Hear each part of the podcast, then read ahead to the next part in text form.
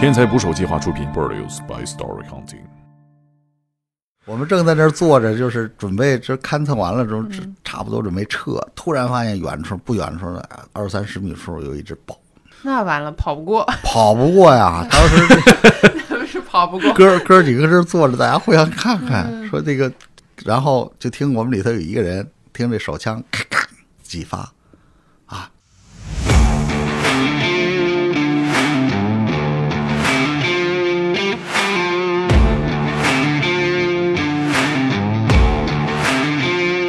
当年我们在这个北方的一个山上做野外生存，三十天野外生存，养着鸡，就我逮的野鸡养着呢，养起来了还有兔子，就我都存。不是，我觉得也就是三十天，要练三年，我看你们也能练。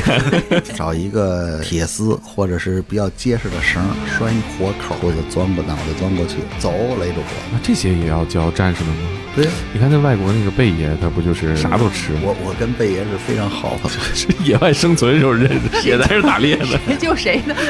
我有一年过生日，贝爷就正好在西沙来拍节目，然后还把他那个佩刀作为生日礼物送给了我。当年是这样的，咱们中国呢也加入了这个组织，那是一个国际特种兵训练学校。当年这个通知呢是春节的时候来的通知，我们派了三次战士去那儿当学员之后，现在我们去亚马逊这个特种兵学校，咱们中国军人已经不当战士，现在是教官。教官啊，我们胸前都有那个酒。当时这个公安局正在跟一个人被公安机关打击过几十次，也就是他六十多岁的年龄，大概有四十岁是在监狱里度过。到北京站，那个老头没抓着，回去我说大爷别他妈睡了。大爷说那个你不是警察呀？我说对，别往外拔枪，你就乖乖的。他说我这个没死罪。请点击订阅我的播客，拜托了。打捞最带劲的职业故事，这里是天灾职业，我是猛哥。上期阿兹海默证救援队的苏队长和我们分享了他在当兵期间跳伞的故事。作为前特种部队教官，本期苏队长还分享了他带着队伍进行野战训练的故事。每次进山训练，他们都要在山里生存一个月，自己打猎、采果子、宿营。我第一次知道，原来他们在山里过夜啊，为了避免猛兽袭击，都是睡在树上的。当年一部讲述国际特种兵学校的电影叫《冲出亚马逊》，故事中的主人公原型就是苏队长的队友。本期天才职业一起来听吧。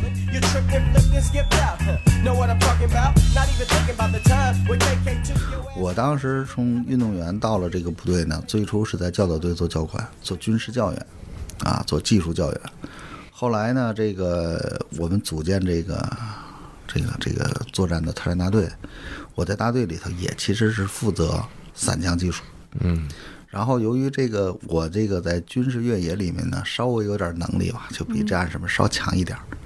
那么野外生存呢，也开始这个教战士，比如其实野外生存特简单啊，几个字就概括了：找北找水宿营。嗯，找北就是找道儿哈。呃，找北呢是判断方向方向嗯，啊，绘图、定制图，整个那您学那物理用上了哈？啊，那函数啊，不不光是这个非常多。这个找找尾是一个说字说是俩字儿，嗯山上，我给你举个例子啊，山上的阳坡不长大树，嗯啊，阴坡长大树，嗯，哪儿有悬崖哪儿有断，怎么走这个山其实都是有价儿。啊，怎么在山里面判断出方向来？为啥阳坡不长大树？这光照好不是哎？它的那个水流是大，你你去山上看，杨坡一棵大树没有。嗯，就是你通过这个呃树来能判断你所处的位置。对对对，定位。嗯，找水就是其实各种饮用水的取水方法，嗯啊，没有水怎么做？真流水啊！对啊，就是少年派在海上漂的时候，他做那个 对 收集雨水对呀，对对对对，啊就是各种集水的方法。然后这是找北找水宿营，啊后头还有一个呢，就是动植物识别。啊！别吃了毒蘑菇是吧？对对对，在云南很实用。这个我们经常会开玩笑讲说，这个怎么判断这东西能不能吃呢？嗯，带一个朋友去，牺牲一个朋友试出来一个毒物，对，让他先吃。如果朋友尝百草。如果呕吐了就有毒，嗯不用。其实这个东西呢，它是通过你的这个在平时的日常积累，能看出来有的都认识。在中国的地貌，应该我觉得知识是有限的，可能就是你需要都认识，可能就就没问题了啊。对对。那怎么吃吃东西呢？比如说你没有东西，呃，食物特别多呀。咱以北京为例啊，北京打猎北北京山上呢，首先说这个果实，北京山上果实呢，一年四季都有非常多可吃的果实。全是那个山里红，吃完了开胃的也吃不饱啊！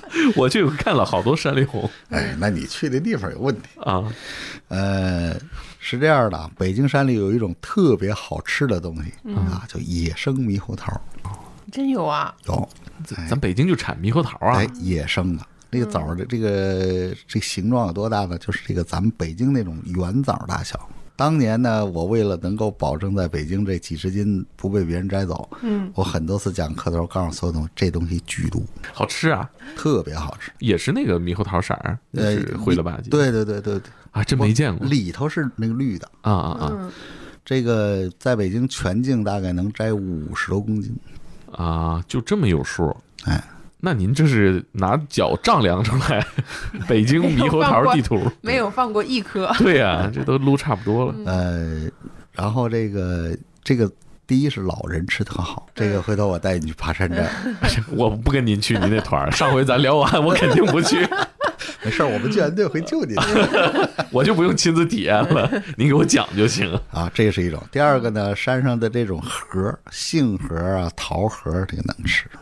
杏核、桃核啊，就是掰开了里头这对个核儿当然，山上的这个核桃树就不说了，有的是。啊这个到有果实的时候呢，你比如说冬天的柿子，啊冬天山上是就是所有山上农民，就是包括这个农村的农民，为什么柿子树上的这个柿子在顶上的柿子不摘？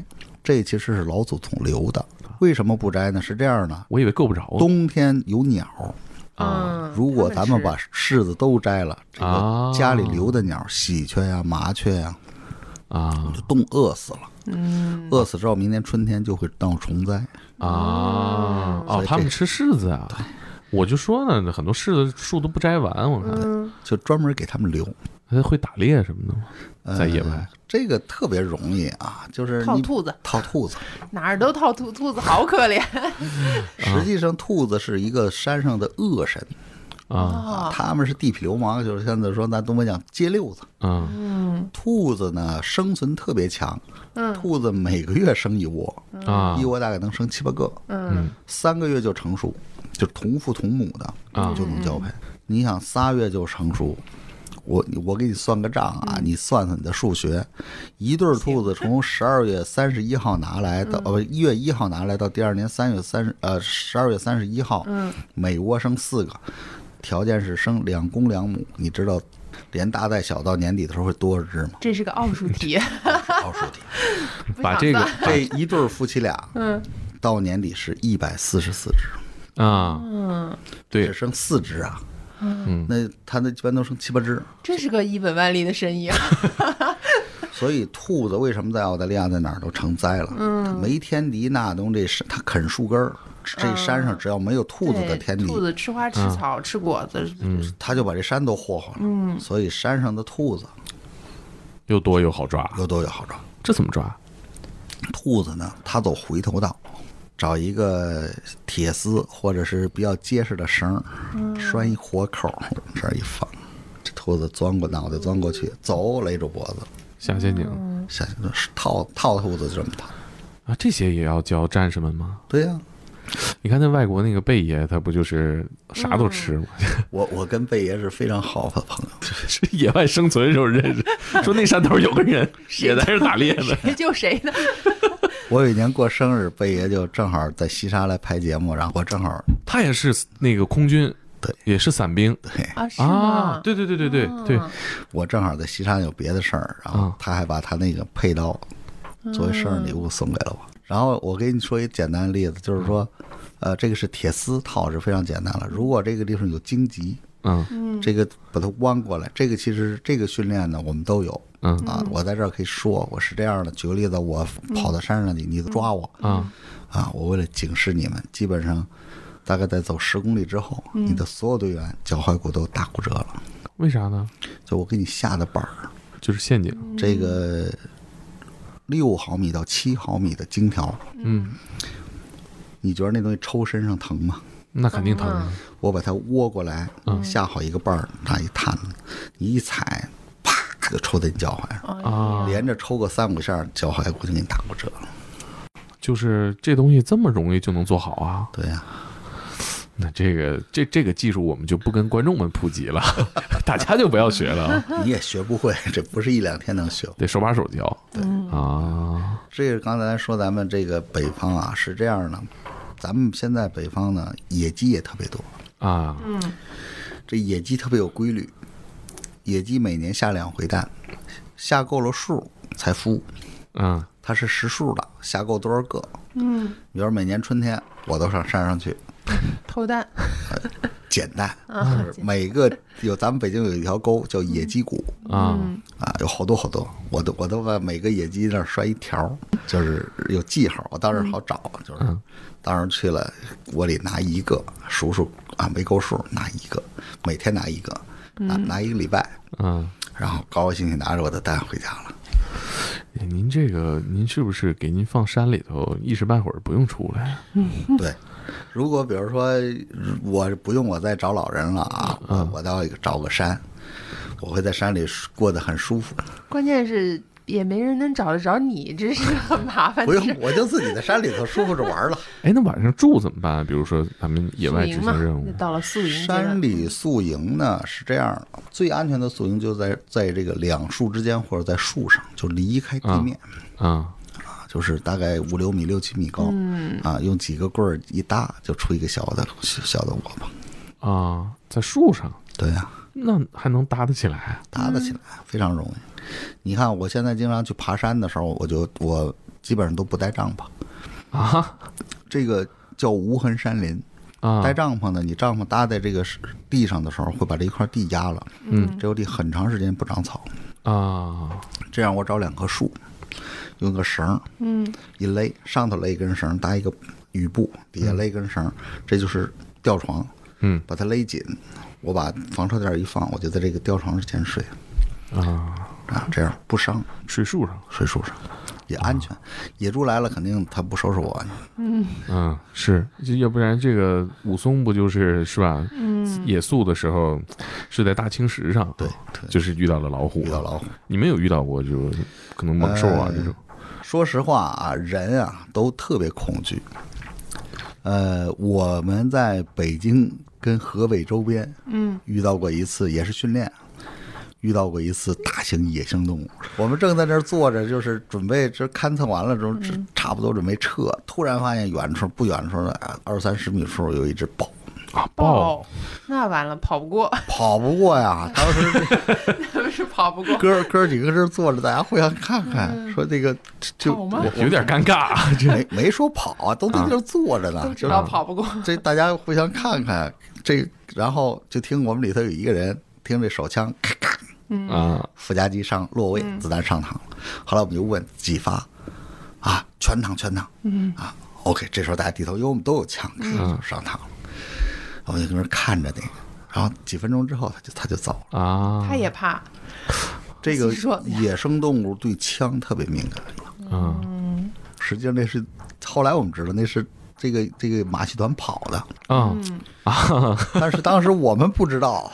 吴桥跑出来后来我们下来赶快跟公安局报告啊，啊，公安局说我们逮好长时间了，前几天来一蚂蚁团丢一个。跑了。啊，就野化了已经。没野化，后来过一段时间还弄回来。他其实是没有野外生存能力的，啊。他，也想，但是找不到回家路，救援队。对 这救援了。他老在这个这有人的地方，就想让你喂它 对他其实是不会那个捕食他他能捕什么样的呀？你比如说咱们拴的牲口，他能给你吃了，啊啊。他不会。啊，就没野化。他。没有，他是个训练的东西。他看着你们还合计你们那个压缩饼干能来点不？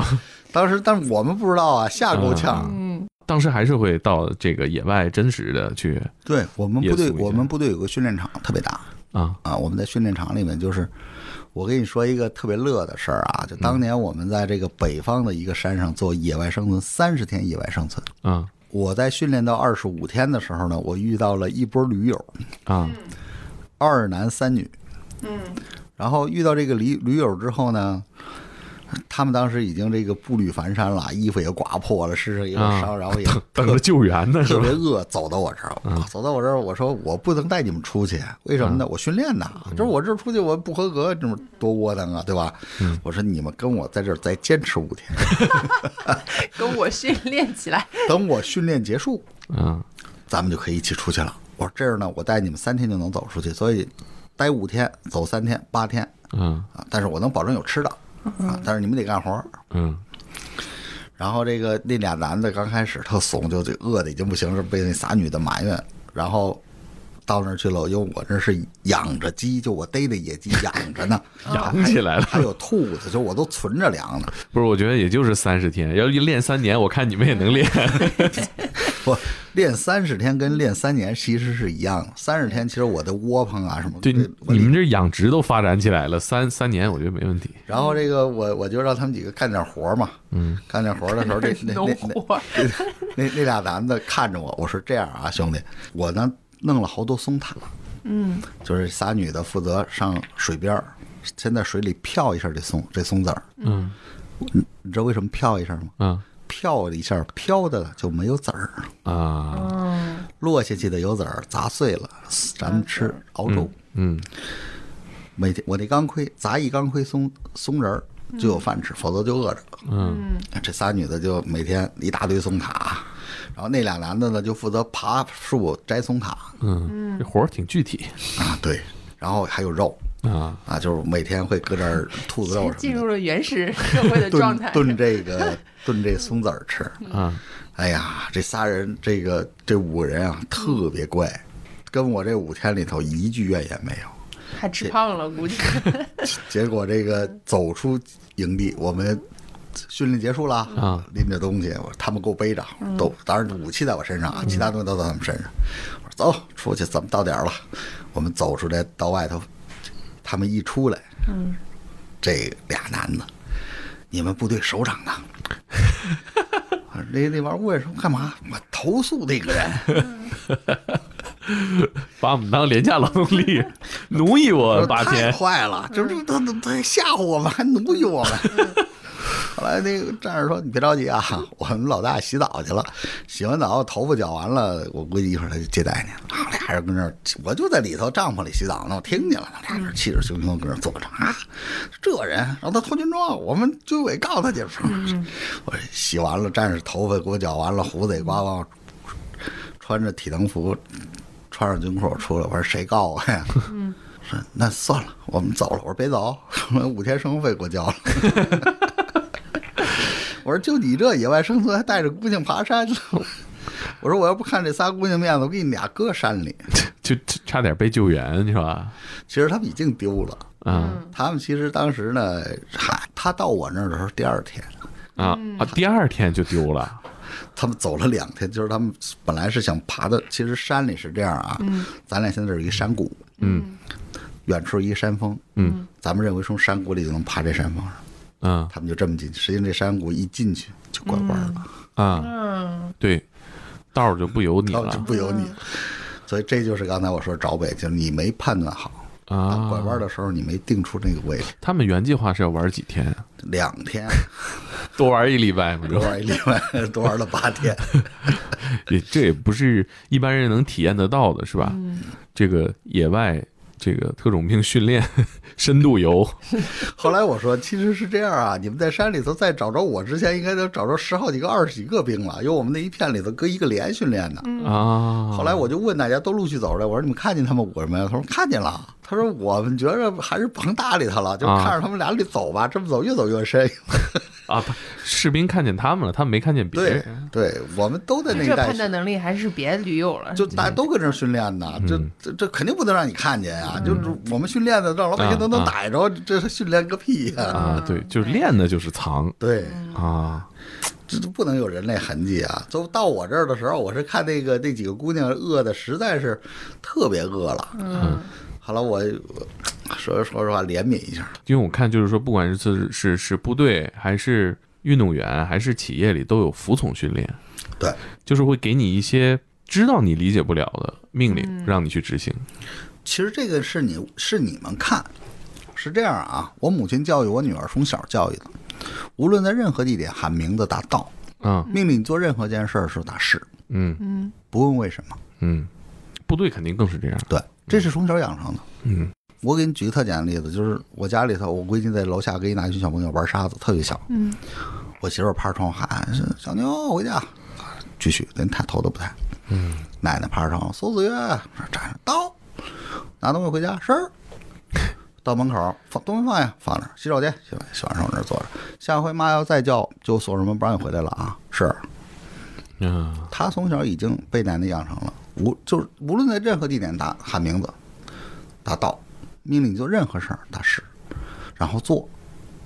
而咱们的普通的老百姓，为什么呀？对，图什么呀？凭什么让我干呀？凭什么是这个在军很真实？这个军人从你的新兵连训练结束，嗯分到连队，嗯命令你做任何一件事儿的时候，嗯你不用想为什么，你的班长让你做，是班长给你的命令一定是对的；你的排长让你做，排长的命令是对的；你的连长让你做，连长的命令是对的。会发布一些就是让你理解不了的命令，你不用理解，就大家都是默认的。对，那新兵会不会提出疑义那个就是从从老百姓转变成军人的过程。啊？就练，也就是当你。转变结束之后，你就不用问为什么。像您刚才提到，就是说咱们这个部队是很多干部可能也会来，可能军衔儿也不也不低了哈，嗯，他们也不会问为什么就来了，就是玩命练。训练的已对啊经很成熟了。但是他可能军衔儿并不并不比你们低呢。这个军衔是这样的，有些人是因为军校或者是其他原因提的干，啊，在这儿我们所有人都同等，嗯凭什么说话？凭能力说话。嗯嗯。那练这些，其实像有些军衔可能也不低了，到你们这练这么辛苦的东西，他们图啥呢？老 A 呀、嗯就这个是咱说在在部队里面属于是大家最服的一批。当然了，侦察兵嘛，老侦察兵。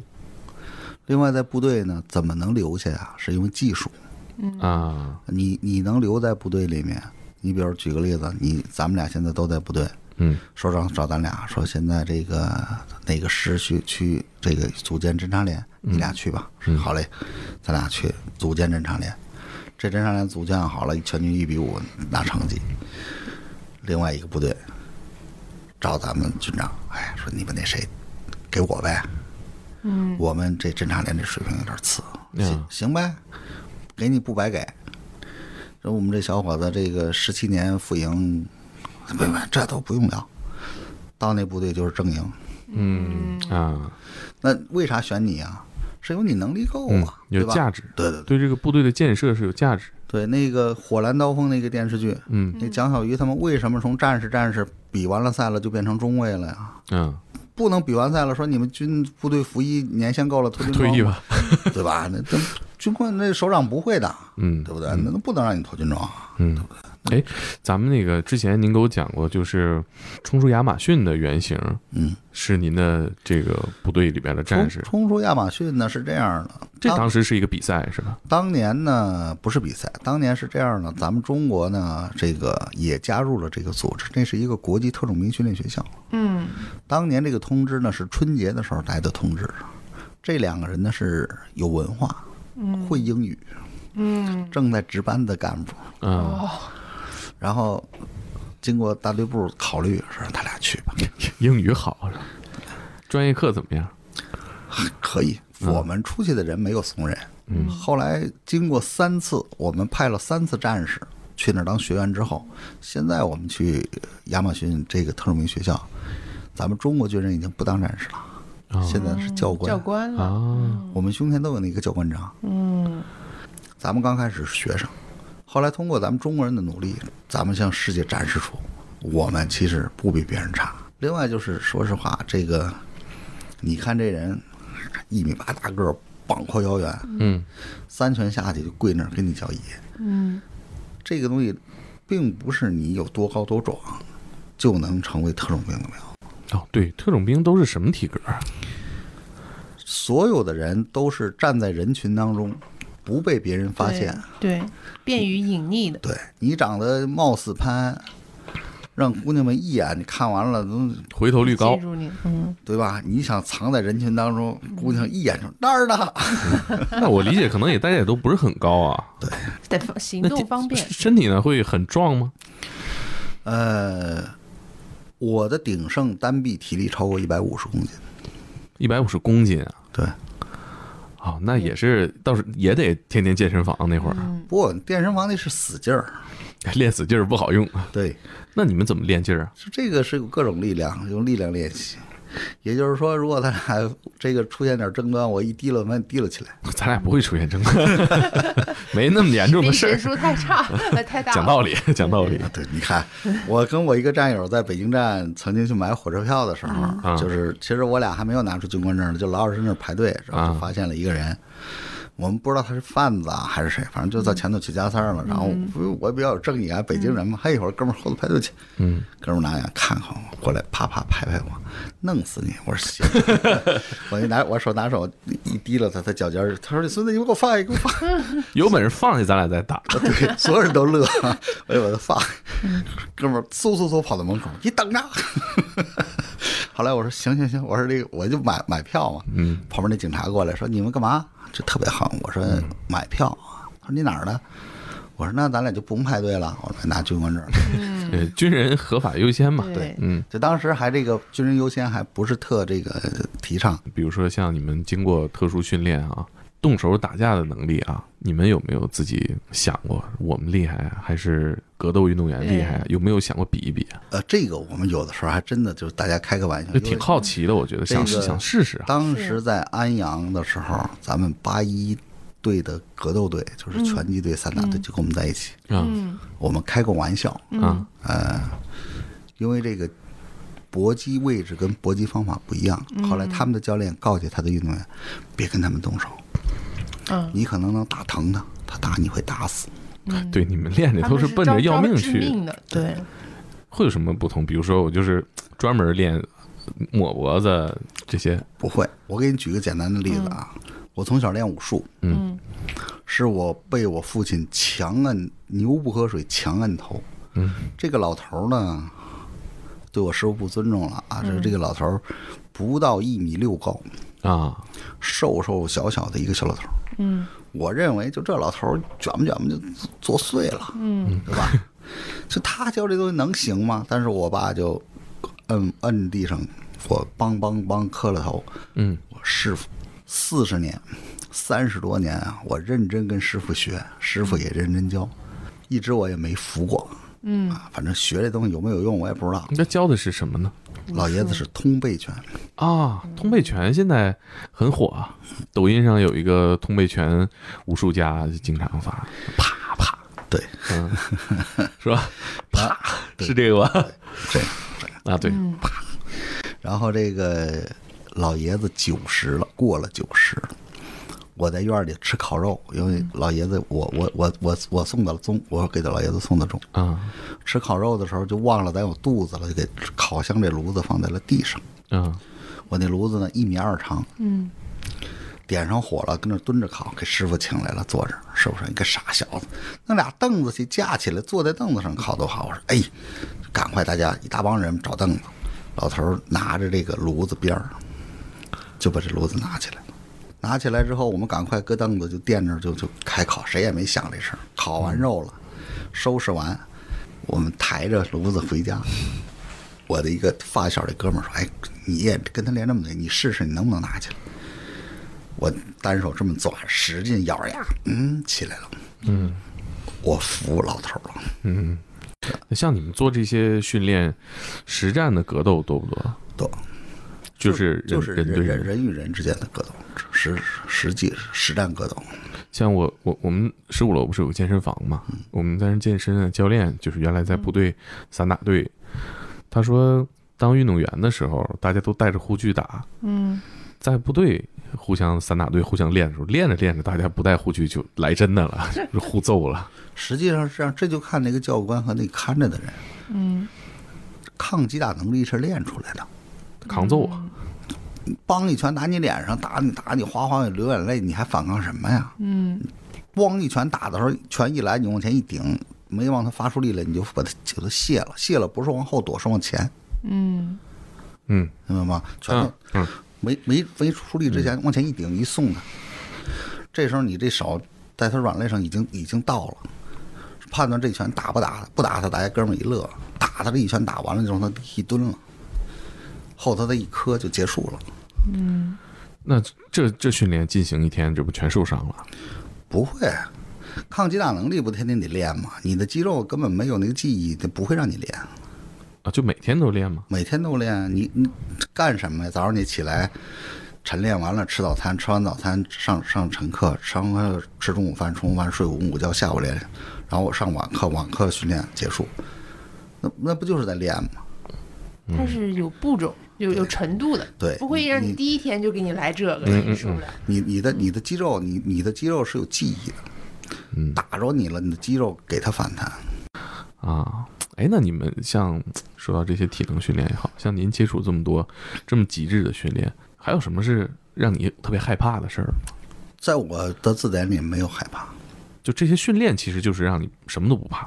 对，不怕是因为我有技术做支撑。这个也就是说，举个例子啊，就是现在这个大巴大巴车上一车人，有人拿枪，嗯别动别动，嗯，为什么我敢站起来？嗯是因为我的技术决定于我能制服你。嗯你能抢得过来？因为是这样的，枪一上膛，我就能听出你这枪子弹上没上来。枪一拿出，我就知道这是什么枪。我赌你的枪里没子弹。不，那不会。但是你这一上膛，我能听出来子弹上没上膛。嗯，然后你可能第一枪当你到我跟前儿的时候，我能瞬间把枪给你下了。嗯，但如果说真的要会遇到那种你用经验来判断，觉得这事儿咱搞不定了的时候，这个枪人一拿就知道他专不专业。嗯嗯，就老百姓拿枪跟这种特种战士拿枪是有区别的。对，就像所有运动项目是吧？我们看人打篮球也是拍两下就知道会不会玩儿。对，嗯，哎，那您生活当中有没有遇到这种，就是可能我需要动用自己的专业技能做点好事儿这种？这个经常遇上。我呢，经常会这个北京之北京天津之间啊坐火车。嗯呃，好多年前北京站上火车，那个车去丹东的。嗯啊，当时这个公安局正在跟一个人，为啥跟这个人呢？这个人被公安机关打击过几十次，也就是他六十多岁的年龄，大概有四十岁是在监狱里度过的。啊，到北京站了，这被一帮老警察看见，这这孙子又来了。这这是犯罪达人，就是他来肯定不是从这儿路过，一定他会犯事儿，啊，然后挂了号了，这人。肯那肯定挂号了。然后这个哎，那哪什什么时候的事儿？那哪哪年啊？大概两千两两两千零几年，零几年啊？对对对，我我正好去天津，嗯我到车站的时候，一小民警过来说是我们老大叫您呢，就我就赶快过去了。我说怎么了？认识。我说就我我战友，啊啊啊！然后说是这样，我们发现了一团伙，就这帮人特别警，嗯。如果用老老警察跟，跟他们一上车，人家就惊了，啊，那老贼也经验丰富，对老贼被抓的经验很丰富。就惊了，惊了，人就就不作案了嘛。啊。他说你带着我这几个这种这个黄眼儿，嗯。就是学警。啊！我说孙子，你丫让我带几个学警去抓老炮儿，找他们出事儿。他说他们都听话，让干什么干什么。我说行了，我说那个你甭管了。我说那个我我因为我当还当着兵呢，我说啊我我服役了。对，我说我有武器，我自己带着我，并且我自己的公务员跟着我。我说行。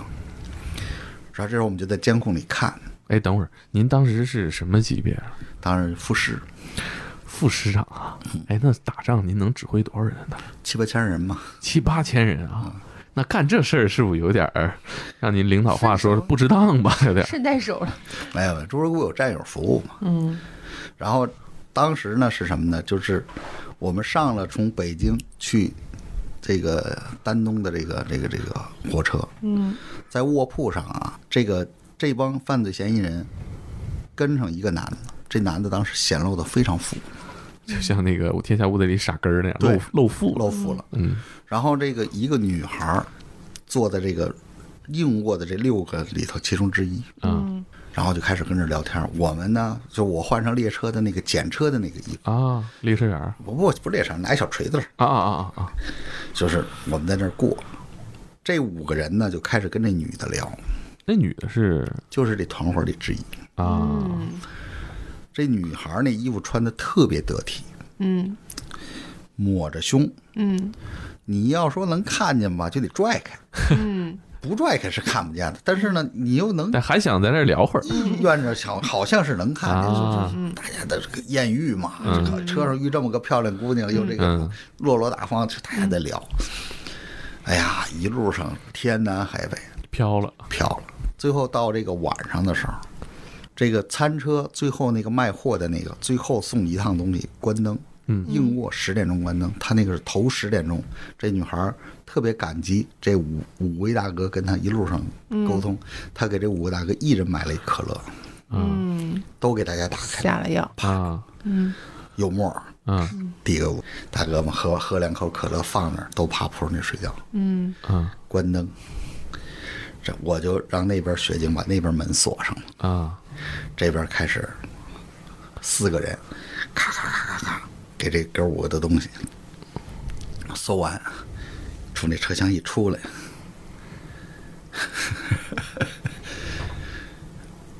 我哪儿对去，大蹲那儿，啊，很熟练很熟练，大家一一看就炸了嘛。嗯这时候这这种，嗯，这手里枪都手里拿着呢，嗯蹲那儿靠上，到餐车搜完，那帮人睡呢，啊，下药了。下药。哎，怎么下的药呢？这不是买的吗？看，哎，问题就在这儿，他为啥给你亲自开？啊为啥还晃？啊，手上手手上在这儿下的药。啊，就是魔术师的跟那个卢有角当年这晕郭靖这手法差不多。，如果这东西是我从包里拿出来的给你喝，哎，不信啊？这都有假吗？我从他这儿买，他是餐车的，对。一打开还冒气儿，那肯定是。对，美女给我开，我也不反感。对，那多高兴啊！嗯。口里聊的这个，嗯，最后我早上起来给那哥五拍醒了，行行，别这么睡了。嗯，到餐车，餐车那几个人还给我们瞪眼，哎，他妈让姑娘搁这儿蹲着，别他妈废话，看你包里东西。抓完，那个老头没抓着呢，啊啊，对，你们奔奔着老头儿来的老头去。然后到早上起来，其实我们跟着他呢。啊到早上起来，我过去我说：“大爷，别他妈睡了。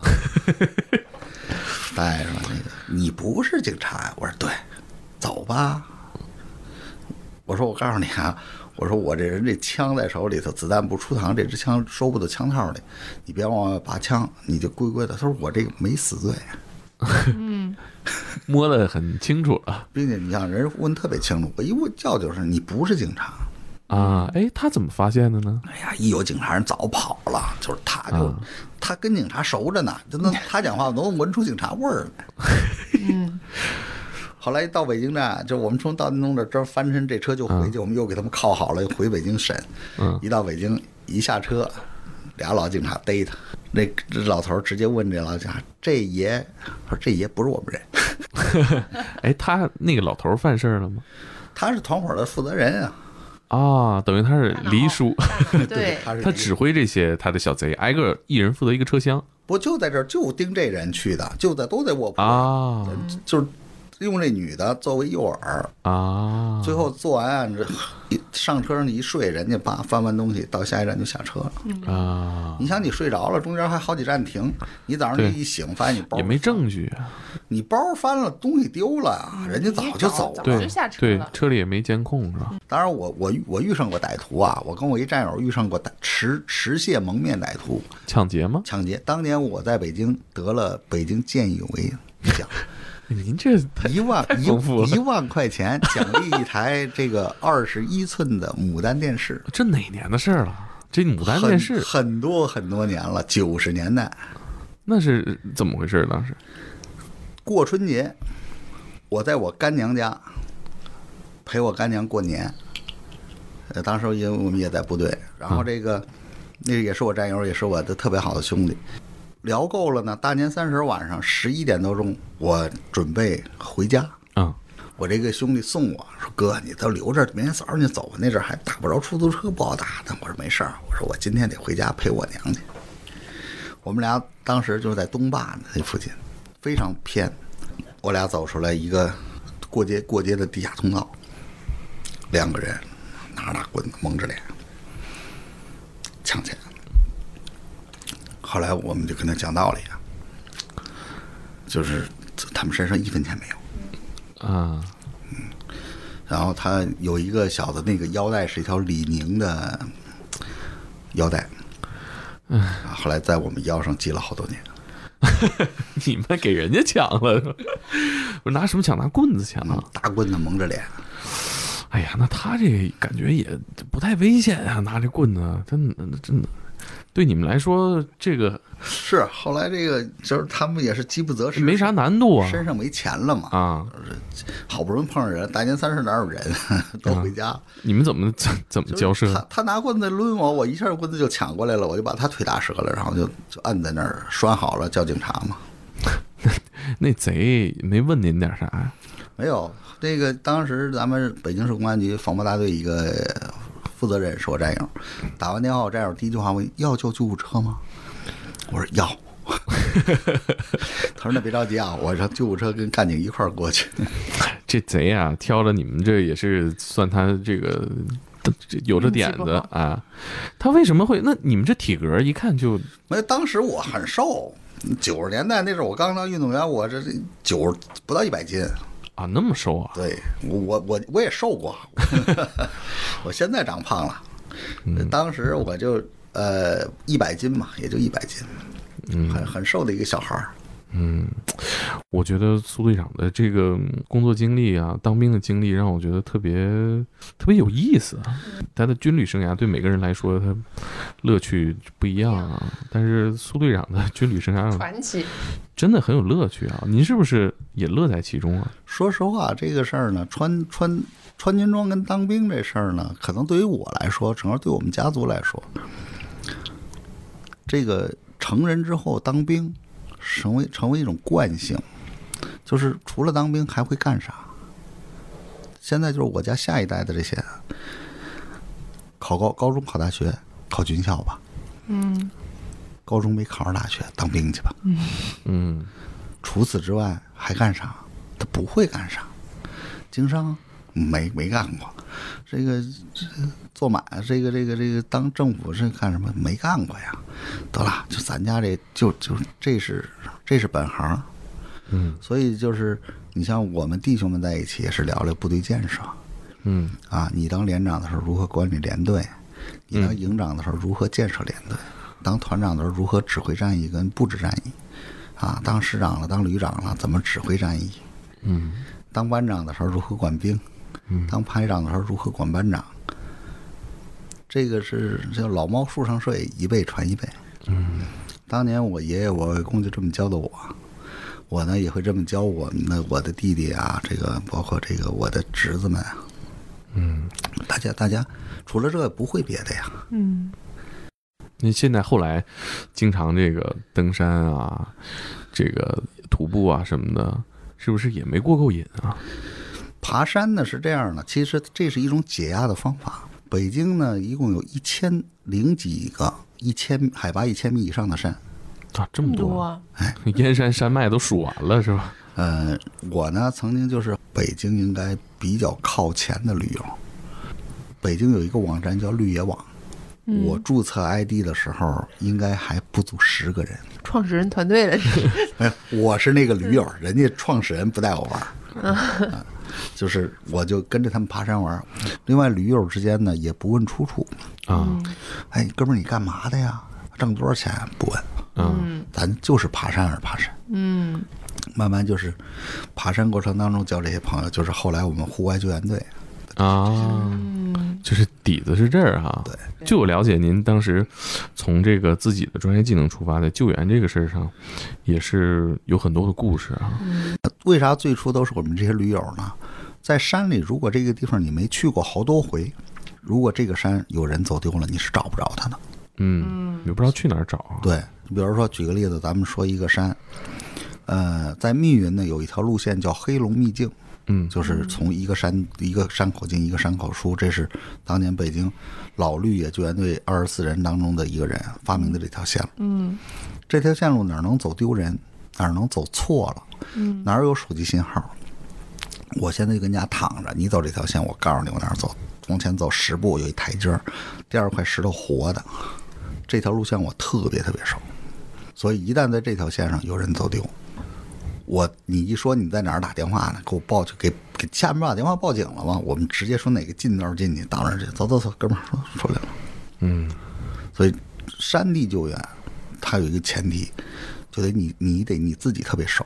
嗯比如说北京前几年有一支著名救援队，嗯啊，一大帮人，这个箭扣嗯有人走失，嗯救援队兴兴冲冲就得到消息了，不容易啊，我们头一波，嗯，倒倒了箭口，当天晚上正下大雾，晚上十一点十二点来钟，这救援队队长给我打电话，老四，我问你个事儿。找不着上山的路了，我说你们附近有什么参照物？全是大雾。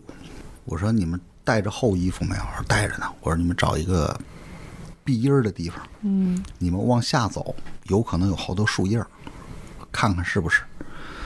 走下一点去了，一会儿喘着又上来了，是，但是下头没信号，我大概就知道他们在哪儿。嗯我说你们就钻在树叶里睡一觉，嗯明天天亮，如果自己能出来就不聊了，出不来找我，我安排人给你们找出来。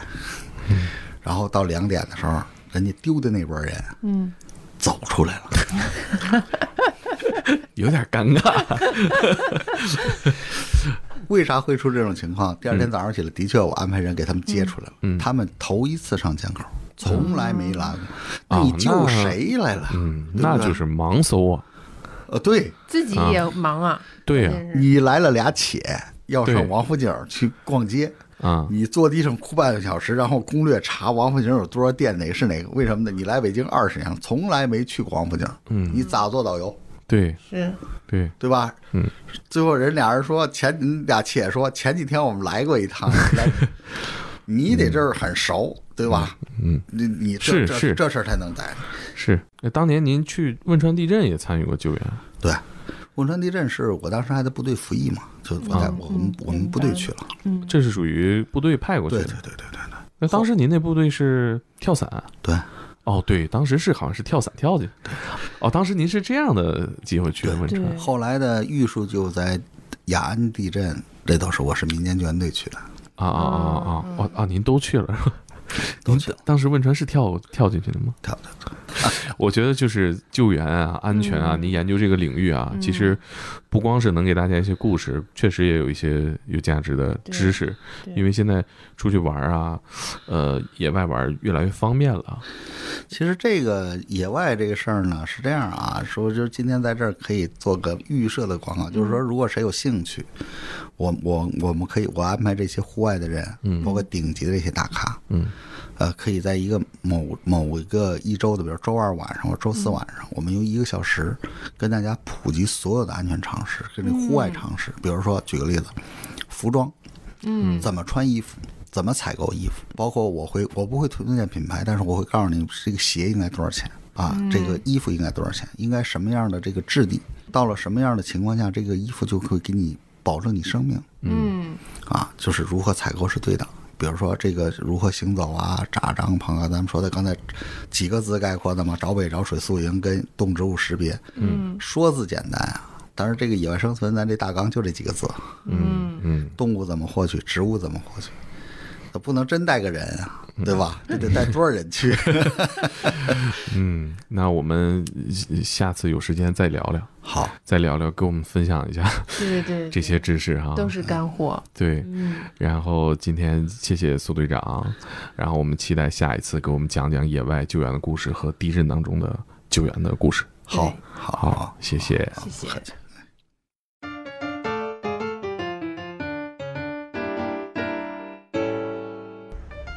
以上就是本期的天才职业，希望你能喜欢。